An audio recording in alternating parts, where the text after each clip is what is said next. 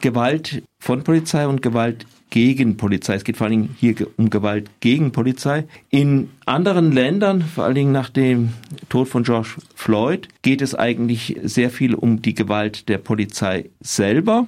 Vor allen Dingen in einem rassistischen Kontext, aber das kann man ja nicht von äh, Gewalt überhaupt trennen. In Deutschland geht die Diskussion eigentlich ganz in die andere Richtung, auch vom Innenministerium ein bisschen orchestriert auch schon eine ganze Weile, jetzt erneut im, im, im Mai durch äh, eine Statistik des Bundeskriminalamtes, werden wir noch drauf eingehen. Aber es ist schon länger die Diskussion, die Angriffe auf die Polizeibeamten und was man da macht. Und da wurde auch das Strafrecht geändert. Die Änderung ist jetzt im 1. 1. Januar 2018 Kraft getreten. Da wurde ein neuer Paragraph eingeführt. Wie hat sich denn die Regelung des, der Widerstandsdelikte entwickelt? Was wurde da gemacht?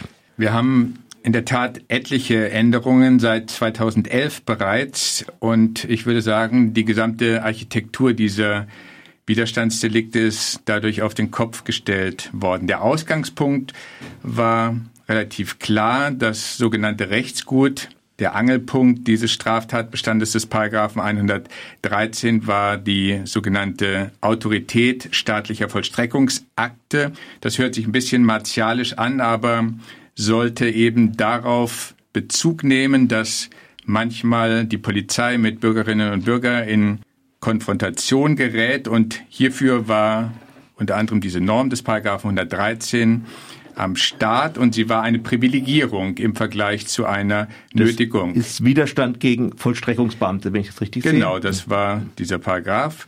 Und warum war es eine Privilegierung? Weil wir den Erregungszustand in derartigen Auseinandersetzungen strafmildernd berücksichtigen wollten. Ende 2011 dann war nichts mehr mit dieser Privilegierung. Das Strafmaß dieses Paragraphen 113 ist dem Strafmaß der Nötigung angeglichen worden. Und ferner sind auch noch die Feuerwehrleute und Rettungsdienste hinzugenommen worden. Das heißt, der Straftatbestand entfernte sich immer weiter von diesem von mir so beschriebenen Rechtsgut. Die zweite, sogar noch wesentlichere Änderung, die fand dann Ende 2017 statt und die Tatmodalität des tätlichen Angriffs wurde aus diesem Paragraphen 113 herausgenommen und in einen eigenständigen Straftatbestand, den Paragraphen 114, transferiert. Da steht als Überschrift tätlicher Angriff auf Vollstreckungsbeamte.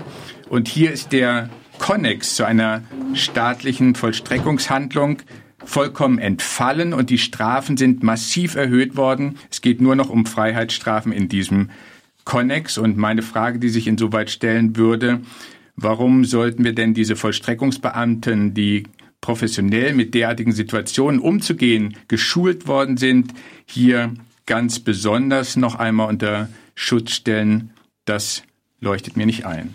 Nun wird in der Literatur von einer erhöhten Definitionsmacht der Polizei im Zusammenhang mit eben diesem neuen tätlichen Angriff auf Vollstreckungsbeamten, Paragraph 114 gesprochen. Was ist damit gemeint? Ein wichtiger Begriff. Er ist nicht allein für Paragraph 113 oder 114 reserviert, würde ich mal sagen, sondern er gilt grundsätzlich mal für alle Straftatbestände. Und was soll er besagen? Er soll besagen, die Polizei muss grundsätzlich jedem Anfangsverdacht nachgehen, aber sie ist eben so ausgestattet, auch aufgrund der personellen oder finanziellen Ressourcen, dass sie selbst entscheiden muss, welchem dieser Verdachtsmomente sie weiter nachgehen möchte, welchen Verdachtsmoment sie eher fallen lassen möchte, weil er nicht hinreichend ist, welchen Verdachtsmoment sie zur Staatsanwaltschaft geben sollte. Das ist mit Definitionsmacht gemeint und ist eine relativ gefährliche Definitionsmacht, würde ich sagen. Und bei Paragraph 113 und bei 114 ist sie noch einmal ganz besonders erhöht, weil ja hier die Polizei der angegriffene Part Partei, ist, ne? ist Partei und andere Zeuginnen und Zeugen gibt es nicht.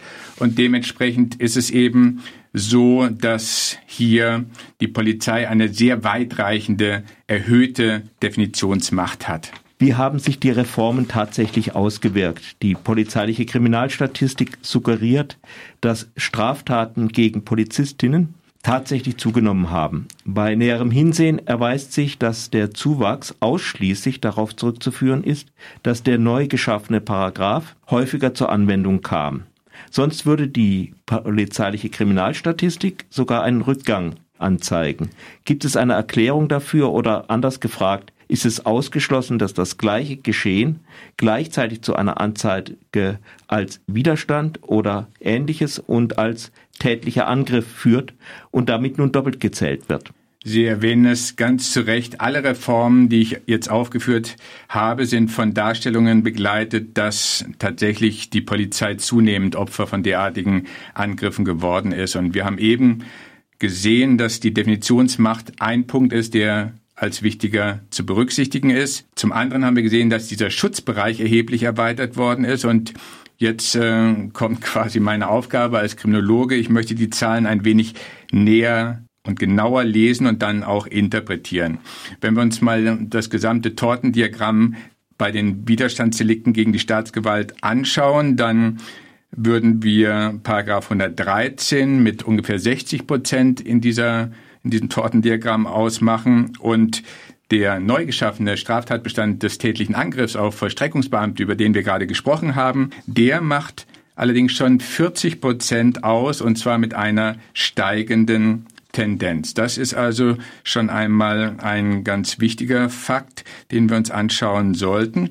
Die tatverdächtigen Zahlen beim Widerstand gegen und dem tätlichen Angriff auf Staatsgewalt, die schwankten. Von 2000 bis 2008 sind sie gestiegen, dann sind sie bis 2013 wieder leicht gesunken und von 2013 bis 2015 sind sie eigentlich konstant geblieben. Sie haben sich um 300 Fälle, Verdachtsfälle gesteigert und überraschenderweise hat der Gesetzgeber gerade auf diesen Lohntrend, würde ich mal sagen, hier seine Gesetzesnovelle gestützt und hat gesagt, aha, da haben wir jetzt hier eine erhebliche Steigerung.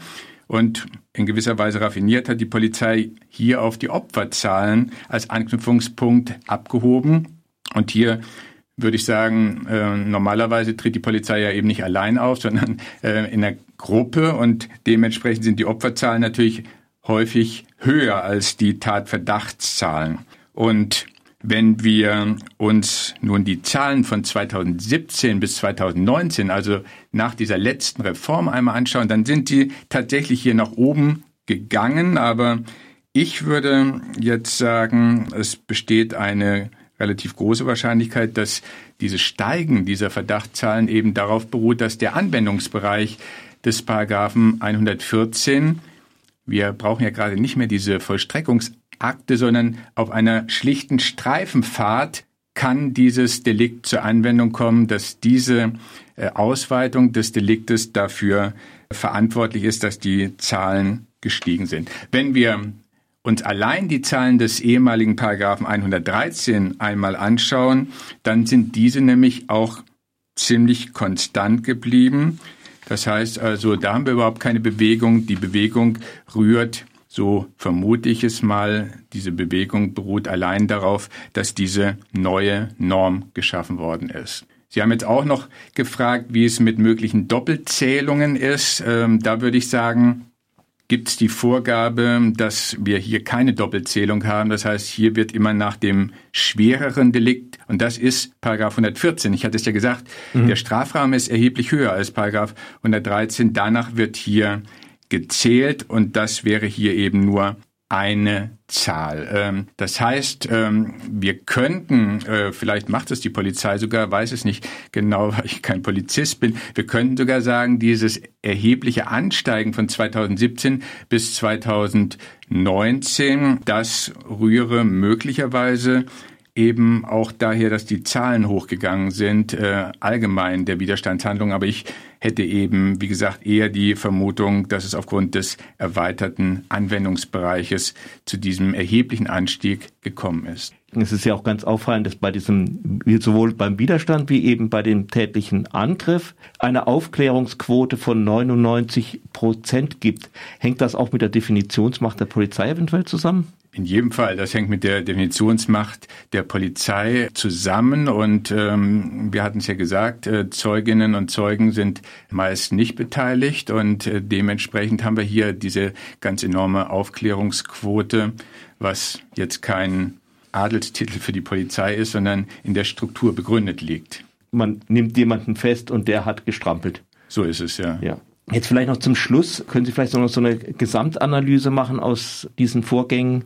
Wir haben ja gesehen, dass wir diese Zahlen etwas genauer lesen müssen, genauer interpretieren müssen. Sie scheinen mir nicht äh, darauf zurückzuführen zu sein, dass die Lage sich entscheidend verschlimmert hat. Und deswegen äh, würde ich jetzt sagen, wenn Deeskalationsstrategien bei der Polizei angemahnt worden sind, dann muss man nicht erschrocken oder empört aufschreien, sondern sie, sie scheinen mir ganz am Platze zu sein. Erstens. Zweitens würde ich sagen, wir hatten es ja gesehen, dieses Aufeinandertreffen von Bürgerinnen und Bürgern und der Polizei ist häufig von Emotionen begleitet. Deswegen äh, ärgert es sich mich in besonders hohem Maße, dass der Strafrahmen, äh, wie wir gesehen haben, bei Paragraph 114 im Vergleich zum alten 113 so angestiegen ist. Das äh, berücksichtigt gerade nicht diese emotional aufgeladene Situation. Äh, wir, wir sehen es ja hier an Stuttgart, an, an Frankfurt, wir sehen es an Maßnahmen äh, zur Durchsetzung der Corona-Verordnung. Die Polizei ist schon häufig im, im Fokus, aber äh, es wird auch angemahnt, vielleicht könnte man das auf andere Art und Weise als durch das Strafrecht regeln. Wir sollten auch darüber nachdenken, wir können nicht über Monate oder gar Jahre jetzt ähm, hier die Polizei permanent mit der Durchsetzung dieser Corona-Verordnung absorbieren, sondern da müssen wir daran denken, dass es möglicherweise auch äh, andere Angebote an die Jugendlichen geben müsste, um diesen jetzt hier Alternativen für ihre Zukunft zu bieten. Also wenn wir uns an unsere eigene Jugend erinnern, dann, dann wissen wir, dass das jetzt hier keine Lappalien sind. Und Sie hatten es gleich zu Beginn angeführt, äh, wir sollten immer den anderen Ast im Auge behalten, nicht nur Gewalt gegen Polizeibeamtinnen und Polizeibeamte, sondern auch Untersuchung der äh, rechtsextremistischen Strukturen in der Polizei einfach mal untersuchen. Ich weiß nicht, warum Herr Strobel oder Herr Seehofer sich dagegen wehren. Erstens und zweitens gibt es ja bereits eine große Dunkelfeldstudie zur Körperverletzung im Amt und die muss ganz genau weitergeführt und dann auch ausgewertet werden.